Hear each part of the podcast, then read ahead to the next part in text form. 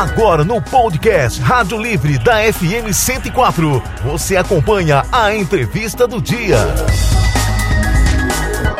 Reside há mais de 60 anos da capital, aqui em Campo Grande, onde atua como médico, cardiologista e clínico, além de especialista em geriatria, terapia intensiva, ecocardiografia e medicina esportiva há 48 anos professor e apresentador do Tribuna da Saúde, palestrante e autor de três livros, foi coordenador do programa de residência em clínica médica e coordenador do Corêmia, Comissão de Residência Médica da Santa Casa de Campo Grande. Deputado federal por Mato Grosso do Sul defende a família, a liberdade e a vida, combatendo ideologias que conspiram, degradam e vulgarizam a família. Reeleito deputado federal pelo, pelo Progressista em 2022, com 45.491 votos, vice-presidente regional do partido, hoje estamos recebendo deputado federal, doutor Luiz Ovando. Deputado, bom dia, bem-vindo ao Rádio Livre. Bom dia, Eva. Bom dia, Quartinho. Satisfação estar aqui com vocês.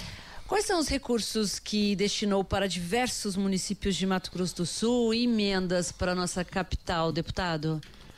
Olha, Eva, nós temos aí, eu não tenho de cabeça, mas nós temos aí uma quantidade significativa. Né? Se me permite, eu vou até dar uma olhada aqui. Né?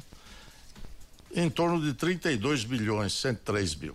Né? Isso total aqui designado este ano, naturalmente, é o que a gente tem disponível em termos de emenda, mas Campo Grande tem sido a cidade que, pelas próprias características, né, é o maior aglomerado populacional né, de Mato Grosso do Sul, é a capital. Eu sou campo grandense no sentido de coração e decisão, e aqui é o meu reduto. Então, naturalmente, a gente convive muito mais e naturalmente tem que atender essa demanda.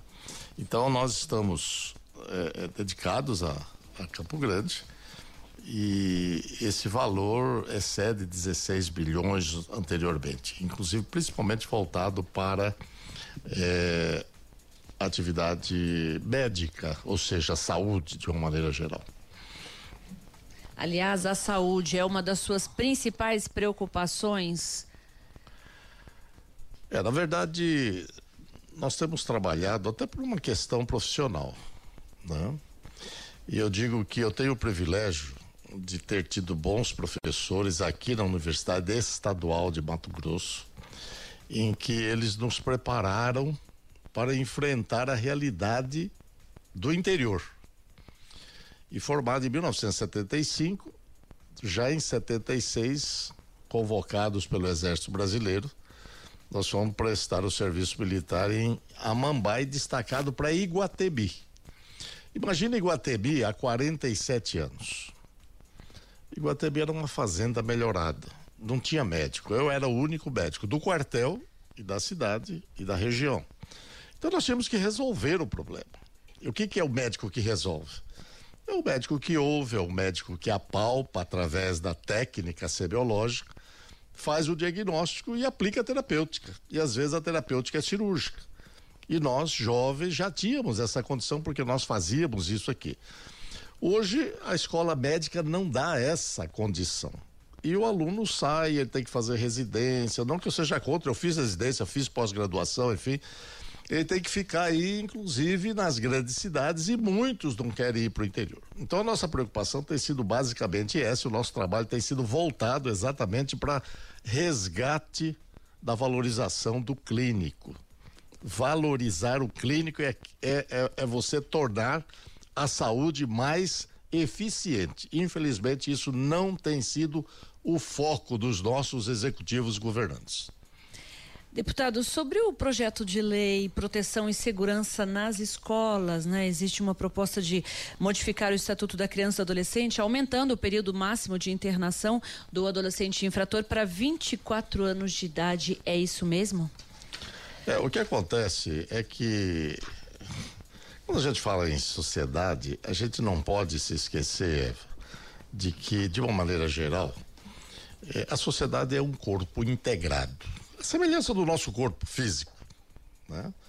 Então, se você tem um processo inflamatório, você tem uma infecção num dos dedos, o seu corpo todo sofre. Você pode ter febre, você pode ficar prostrado, o seu raciocínio pode não fluir normalmente. E na sociedade não é diferente. Então, o que, que aconteceu de um tempo para cá? Nós viemos vulgarizando valores e princípios. E o que a gente percebe é que a família foi agredida no seu objetivo básico, deteriorando. Então nós temos hoje famílias disfuncionais, em que a família não passa de verdadeiros manicômios. É exatamente isso. E ali o que que sai? Uma pessoa desajustada e consequentemente sem compreensão dos valores e princípios e passa a delinquir então você precisa ensinar. Então aqui vamos buscar um princípio bíblico, né? Provérbios 22, 6 diz assim: ensina o menino no caminho em que deve andar e até quando envelhecer não se desviará dele. Você aprendeu muita coisa que você segue hoje quando você era menina.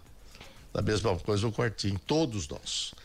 Agora, se você não aprende coisa boa, só aprende coisa ruim, você vai continuar com coisa ruim. Então, quando você fala desse projeto, a gente tenta, numa fase ainda vulnerável do ponto de vista de, de, de, de personalidade, influenciar com valores, mostrando. E as pessoas podem modificar. Por isso, essa ampliação. Por isso, principalmente quando a gente fala em delitos mais graves, conforme o Código Penal, a gente quer dar uma condição de que esse indivíduo fique mais tempo socioeducativamente para poder ter um resultado melhor da sociedade quando ele voltar a ela. São 7 horas e 49 minutinhos. Nós estamos conversando com o deputado federal, doutor Luiz Ovando. Deputado, o senhor pediu a convocação da ministra da Saúde para explicar o não empenho de emendas parlamentares e o não pagamento de emendas empenhadas em nível que garanta né, o adequado custeio de atenção à saúde no âmbito da média e alta complexidade durante o corrente ano, né? É, na verdade, Eva, a gente depende do executivo para liberar isso daí, embora seja impositivo. Isso aí é lei. Você tem um recurso designado, cada deputado, quando fala emenda, é exatamente isso, é emenda no orçamento. Você coloca ali, então você passa a ter aquilo ali. Tudo, todos os deputados têm as suas emendas, os seus valores designados. E você designa conforme a solicitação do vereador, do prefeito, das associações, das cidades onde você está mais ligado. E isso aí é passado, dependendo. É custeio, é construção, é infraestrutura, cidades, é pecuária, agricultura e assim por diante. E na dependência do orçamento que já está estabelecido, isso tem que ser liberado. Então, um prazo de cumprido todas as exigências, isso é liberado. E tem um ritual vamos dizer assim, administrativo, econômico do ministério específico. E o que está acontecendo com a ministra? Ela está amarrando. O empenho significa você disponibilizar, você programar e não está acontecendo. Isso e apenas 16% de tudo que foi colocado foi empenhado. E a gente quer saber o que, que é o motivo. Porque dinheiro é poder. Né? E o que a gente está percebendo é exatamente uma tentativa de segurar os deputados da mão e negociar com ele conforme os interesses políticos. A gente até entende, isso é legítimo, mas nós vamos ver se realmente é isso. Então, por isso a gente fez essa convocação, esse requerimento de convocação. Naturalmente, na hora ali, a gente faz o convite e ela atende e vai lá explicar e tentar convencer por que está retardando tanto essa liberação das emendas dos deputados. E, deputado, como membro da bancada ruralista, na sua opinião, como o governo Lula tem impactado aí o setor agropecuário?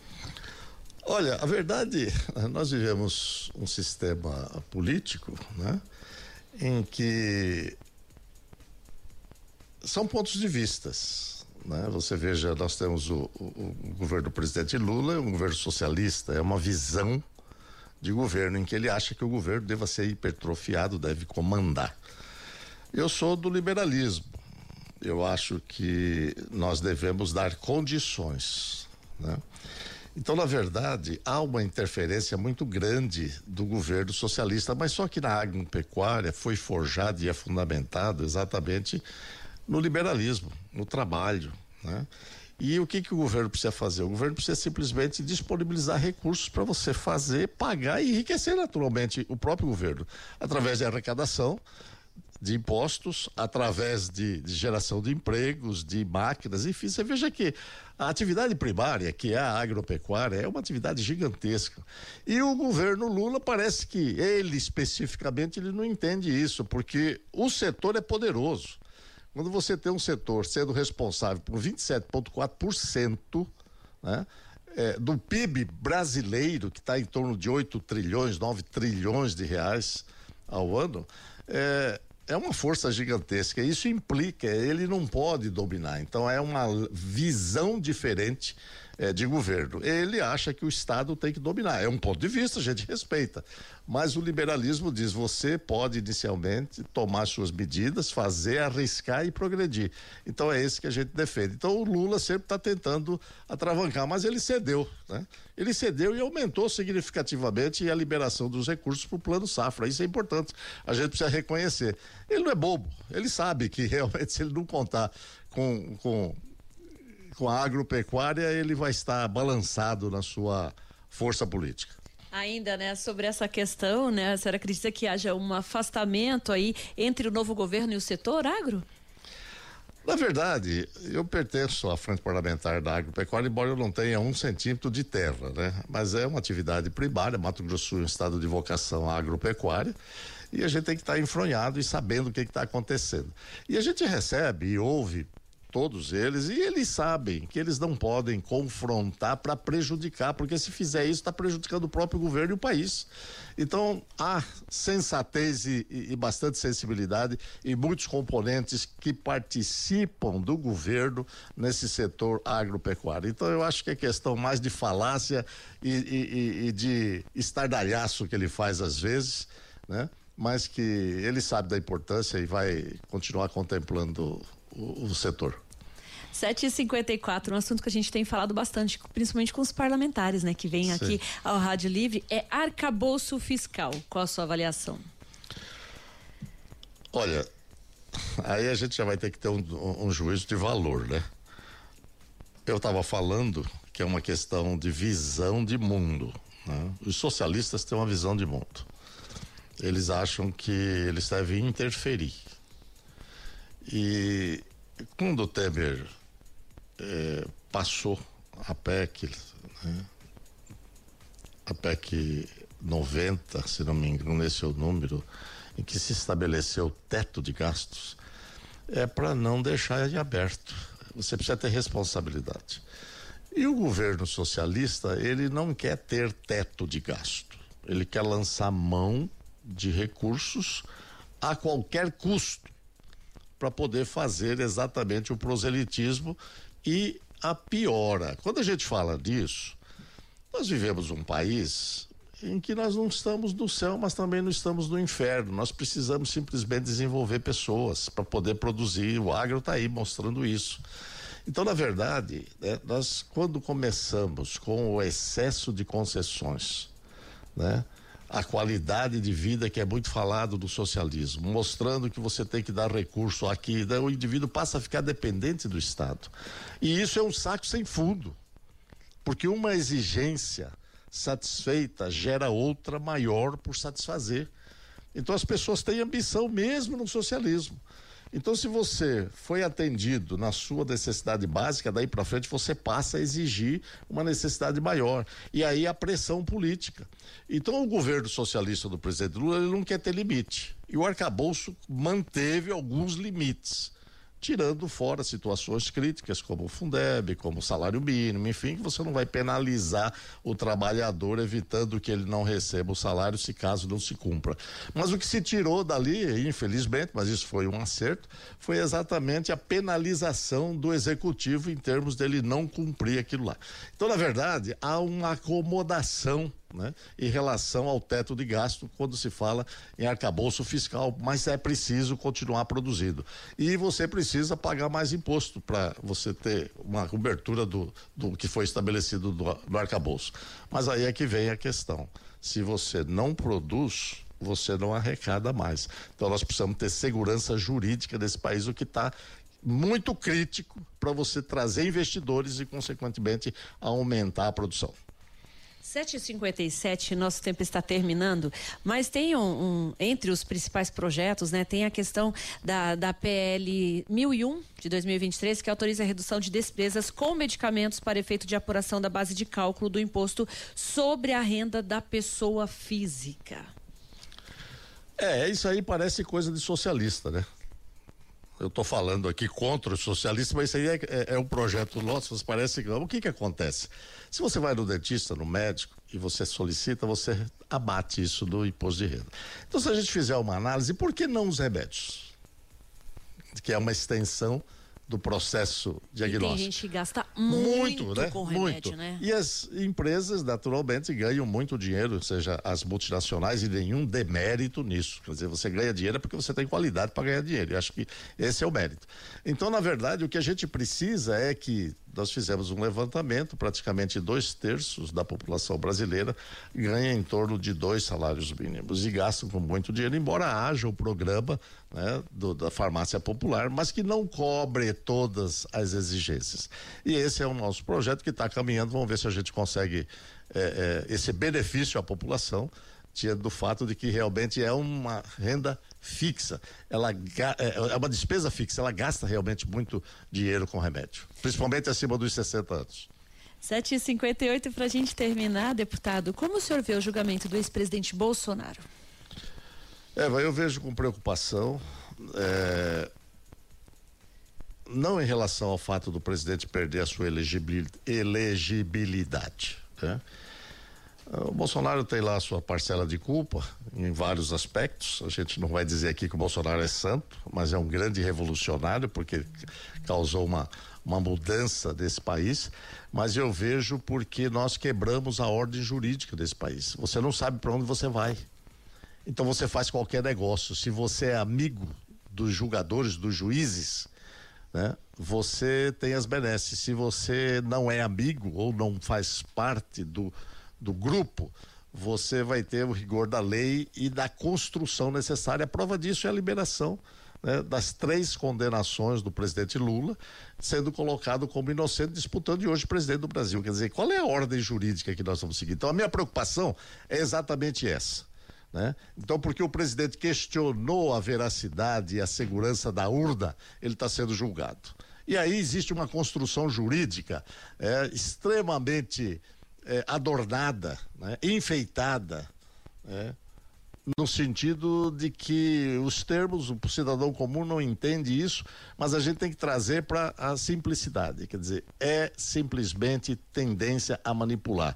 E nós estamos aqui, eu quero apenas aproveitar a oportunidade, nós temos que estar muito atentos à questão da censura, porque a censura ela vem disfarçada de em vários aspectos.